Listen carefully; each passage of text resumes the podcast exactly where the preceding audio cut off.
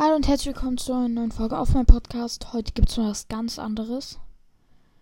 Ja. So, ich bin noch ein bisschen erkältet.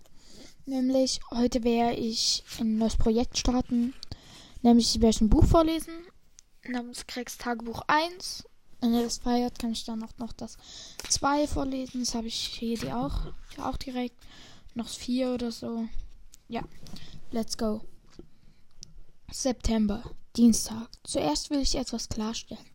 Das sind meine Memoiren und kein Tagebuch. Ich weiß, auf dem Umschlag steht etwas anderes, aber als meine Mom das Ding besorgt hat, habe ich extra gesagt, nichts zu kaufen, auf dem Tagebuch steht. Na toll, wenn mich irgendjemand mit diesem Tagebuch in der Hand erwischt, weiß ich ganz genau, was mir blüht. Loser und da kriegt er so einen Schlag ab. Und dann will ich noch etwas klarstellen. Die Idee war von meiner Mutter, nicht von mir. Wenn sie glaubt, dass ich hier meine Gefühle oder so Quatsch reinschreibe, hat sie sich getäuscht. Erwartet also nicht Liebestagebuch dies, Liebestagebuch das von mir zu hören. Ich mache das alles überhaupt nur deswegen, weil du später, wenn ich reich und berühmt bin, sicher was Besseres, was Besseres zu tun habe, haben werde, als den ganzen Tag lang dämliche Fragen zu beantworten. Spätestens dann werden meine, meine Memori Memoiren. Also spricht das ein Film aus, sage ich jetzt einfach so. Werden meine Memoiren sicher nützlich sein. Wie, wie gesagt, eines Tages bin ich reich und berühmt, aber momentan bin ich von Idioten umzingelt. Ich möchte hier nur mal gesagt haben, dass die Junior High School die bescheuertste Idee aller Zeiten ist. Da schmeißt man Kinder wie mich frisch aus der Grundschule mit riesigen Gorillas zusammen, die sich zweimal täglich rasieren müssen. Und dann wundern sich alle, dass es so viel Prügeleien gibt. Wenn ihr mich fragt, sollte die Klassenstufe nach Körpergröße und nicht nach Alter bestimmt werden. Aber dann wären Jungs wie Mike Lenner wohl immer noch in der ersten. Heute ist der erste Schultag und gerade warten wir alle darauf, dass die Lehrer die Sitzordnung festlegen. Also dachte ich mir, kritzel ich ein bisschen in diesem Buch herum, damit mir nicht langweilig wird. Tipp von mir übrigens. Am ersten Schultag muss man höllisch aufpassen, wo man sitzt. Man geht ins Klassenzimmer und schmeißt sein Zeug nichts ahnt auf nichts ahnt auf den nächstbesten Schreibtisch und plötzlich hört man Lehrer sagen, ich hoffe, die Sitzordnung gefällt euch, denn sie bleibt dieses Jahr so. Da saß ich also nun, Chris Myers vor mir und Lionel James hinter mir. Jason Brill kam zu spät und hatte sich fast neben mich gesetzt, aber das konnte ich gerade noch rechtzeitig verhindern. In der nächsten Stunde setze ich mich vielleicht einfach zwischen ein paar hübsche Mädels, äh Mädchen, sobald ich das Klassenzimmer betrete. Aber das würde nur beweisen, dass ich seit letztem Jahr nichts dazugelernt habe. Mano, ich habe echt keine Ahnung, was heutzutage mit den Mädchen los ist. Früher in der Grundschule war alles ganz einfach. Wenn man seiner Klasse der schnellste Läufer war, hatte man die ganzen Mädchen Mädels gekriegt. In der fünften war Ronnie McCoy der schnellste. Heute ist alles viel komplizierter geworden. Man muss richtige Klamotten tragen oder viel Geld haben oder einen süßen Po oder sowas. Und Jungs wie Ronnie McCoy gucken in die Röhre und wundern sich, was passiert ist. Der beliebteste Junge in meiner Klasse heißt Bruce Anderson. Was mir echt stinkt, weil ich mich schon seit weil ich mich schon immer für Mädchen interessiert habe, während Typen wie Bru Bruce erst in den letzten Jahren darauf gekommen sind. Ich weiß noch ganz genau, wie Bruce in der Grundschule drauf war. Mädels sind voll eklig. Genau. Ich finde Mädels sind nicht voll eklig. Sagt dann Greg. Aber glaubt ihr, das rechnet mir irgendjemand hoch an? Pusteblume. Wie gesagt, Bruce ist der beliebteste Junge in unserer Klasse. Und das bedeutet, dass wir anderen Jungs noch um die billigen Plätze streiten können. Nach meiner Rechnung bin ich dieses Jahr so auf Platz 52 oder 53 der Beliebtheitsskala. Die gute Nachricht, bald werde ich aufrücken. Denn direkt vor mir ist Charlie Davis und er kriegt nächste Woche seine Zahnspange. Opfer. Oh, ich muss mich Ich versuche eben immer wieder meinen Freund Rupert die ganze Highschool-Beliebtheitswettbewerb zu erklären. Aber der schnallt es einfach nicht. Ich glaube, der ist irgendwo auf Platz 150 oder so. Aus so einer Fall. Heute hatten wir Sport. Als erstes habe ich mich also zum Basketballplatz geschlichen, um nachzusehen, ob der Stinkekäse noch da war. Tatsache, der Stinkekäse klebt schon seit letzten Frühling auf dem Asphalt. Er ist wohl irgendwem aus dem Pausenbrot gefallen. Nach ein paar Tagen wurde er ganz schimmlig und ranzig. Niemand wollte mehr dort Basketball spielen, obwohl es der einzige Korb mit Netz war.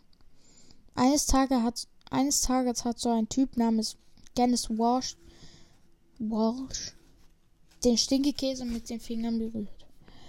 Und dann fing die Sache mit dem Käsefinger an. Der Käsefinger ist so was wie Lepra. Der einzige Weg, Lepra, ja. Der einzige Weg, den Käsefinger loszuwerden, ist in jemanden anderen weiterzugeben. Gegen den Stinke gegen den Käsefinger hilft nur Daumen dr drücken. Aber es ist gar nicht so leicht, den ganzen Tag lang die Daumen zu drücken. Schließlich habe ich meine mit Tesafilm geklebt, damit sie gedrückt bleiben. Mit dem Ergebnis, dass ich eine 4 in Schönschrift gekriegt habe. Aber das, aber das war es mir wert. Im April hat ein Junge namens Alf Hell den Käsefinger gekriegt und den Rest des Schuljahres sind ihm total, es sind ihm alle total aus dem Weg gegangen. Im Sommer ist Alf nach Kalifornien gezogen und hat den Käsefinger mitgenommen. Ich hoffe bloß, dass er nicht wieder irgendwer mit dem Käsefinger anfällt. So viel Stress vertrage ich nicht. Also, jetzt mal ähm, kurz, ich habe mal so ein Drehbuch über ihn gelesen, also über Craigs Tagebuch. Und ähm, sie kommen aus Alaska. Also dort haben die das aufgenommen, glaube ich. Wenn ich irgendwie falsch bin oder so. Ja, keine Ahnung, dann ist es halt so. Ich glaube Alaska. Ja.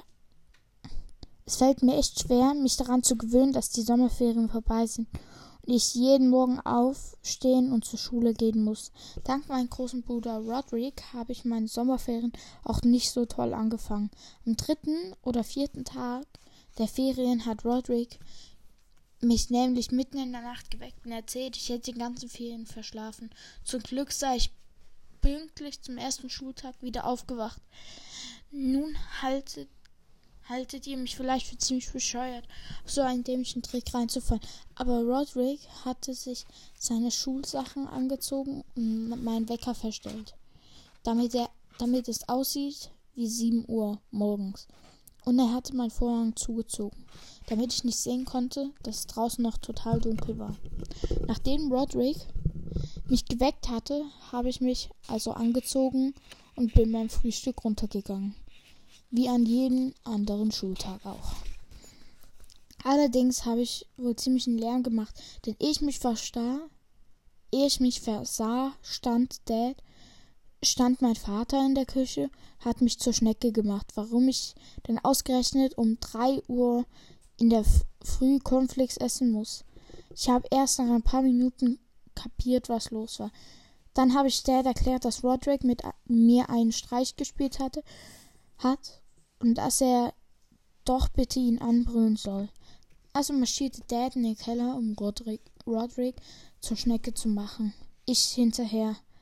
Was wollt, das wollte ich auf keinen Fall verpassen. Aber Roderick hatte alle Indizien, die auf ihn deuteten, ziemlich gut verwischt. Ich glaube, mein Vater denkt immer noch, ich habe eine Schraube locker. Heute werde ich in der Schule in verschiedene Lesegruppen eingeteilt. Sie sagen einem nicht direkt, ob man in der begabten Gruppe oder in der Fördergruppe gelandet ist. Aber an den Titeln der Bücher in, austeilen wird das, die sie austeilen, wird das ziemlich schnell klar. Das eine heißt Der junge Einstein und das andere heißt Binky sagt Buh. ich war ganz schön enttäuscht, dass ich froh, dass ich in der begabten Gruppe gelandet bin, denn das bedeutet viel mehr Hausaufgaben. Als am Ende des letzten Schuljahrs die Leseprüfungen stattfanden, habe ich alles getan, um dieses Jahr in die Fördergruppe zu kommen. Fred liest das Buch, ba, bo, das Buch. Boah, danke. Also, Greg sagt, Fred liest das Buch, ba, bo, sagt Lehrerin oder Lehrer, keine Ahnung. Ähm, das Buch und danach sagt Greg, boah, danke. Nach, ähm, Mom ist ziemlich dicke mit unserem Direktor befreundet. Wahrscheinlich hat sie sich eingemischt und dafür gesorgt, dass ich wieder in der Begabtengruppe lande. Mom sagt immer, dass ich ein kluger Junge bin, aber mich bloß nicht genügend, nicht genügend eng, engagiere, äh, energiere, oder wie man das so nennt. Aber wenn ich von Roderick eins gelernt habe, dann ist es, die Erwartung der anderen so niedrig wie möglich zu halten. Dann sind sie total begeistert, wenn man, sie, wenn man überhaupt etwas tut. Ähm, das ist mir jetzt noch so ein Bild. Roderick, wenn ich heute Abend heim, heimkomme, liegt deine schmutzige Unterhose nicht mehr auf dem Tisch. Ähm, sagt halt so der Dad und geht aus der Tür raus. Und Roderick als er zurückkommt, liegt sie nicht mehr totmaß froh, weil er halt einfach seine Unterhose verräumt hat. Wichtig, ne?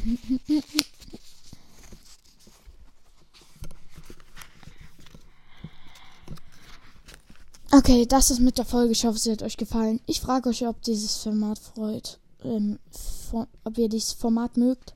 Schreibt es gerne in die Kommentare. Ja, ciao.